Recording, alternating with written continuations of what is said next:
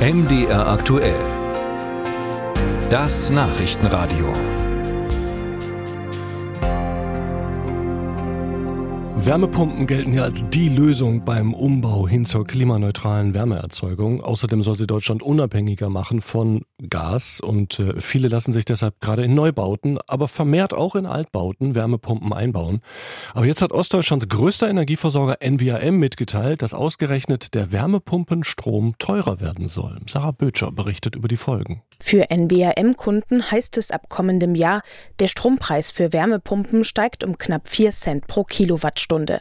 Ein Durchschnittswärmepumpenkunde muss also nicht mehr knapp 1900 Euro im Jahr zahlen, sondern etwa 2150 Euro. Die Sprecherin von NWAM und Mitgas, Cornelia Sommerfeld, sagt, die Preise an den Energiemärkten seien jetzt immer noch ungefähr dreimal höher als vor der Energiekrise. Einfluss hätten auch die Preise vom vergangenen Jahr. Es spielt der Peak am Strommarkt letzten Sommer rein.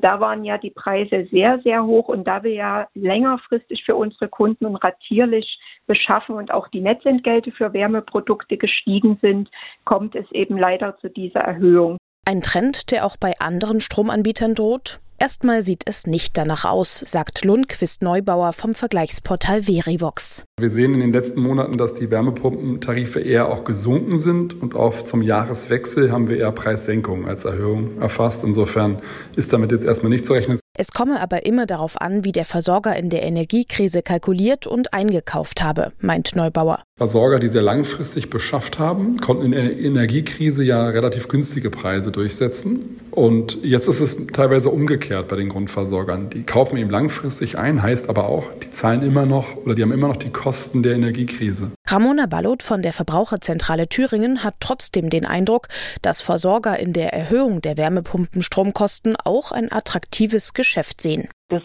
äh, beobachten wir ja schon seit vielen Jahren, ne?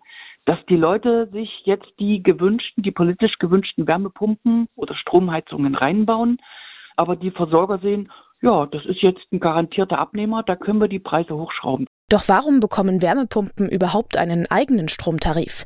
Das sei noch ein Relikt aus der Vergangenheit, erklärt Ballot. Als die Stromkraftwerke aus äh, Kohle, Gas und Atomkraftwerke ununterbrochen gelaufen sind und die Abnahme in der Nacht aber nicht so groß war. Da wurde ein Weg gesucht, wie man diesen Strom preiswert an irgendjemanden verkaufen kann. Und so sind die äh, Stromheizungen und dann auch die Wärmepumpentarife entstanden, weil nachts hat man den Strom billiger bekommen und tagsüber war er dafür dann teurer. Jetzt rät sie Verbraucherinnen und Verbrauchern, sich am Markt mal umzuschauen. Dort gäbe es noch recht günstige Stromtarife, in die man auch wechseln könne.